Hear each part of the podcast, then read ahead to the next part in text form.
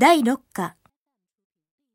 子供に恵まれない夫婦が第三者の女性の子宮を借りて子供を産むという、いわゆる代理母について、日本産婦人科学会は、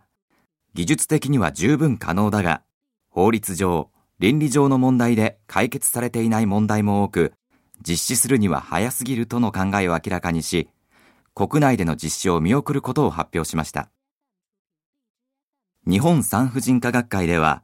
代理母による出産の国内実施の可能性について検討を続けてきましたが、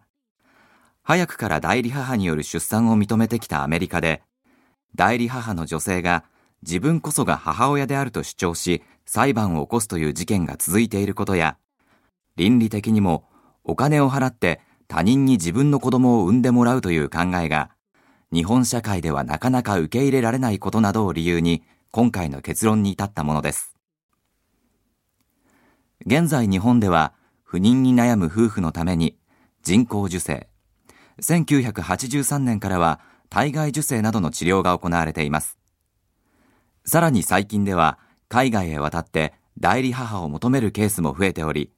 それにかかる費用などの点から、早い時期の国内での実施を望む声が出ていました。日本産婦人科学会では、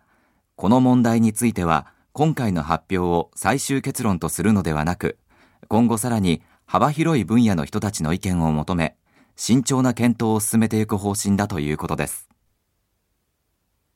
1.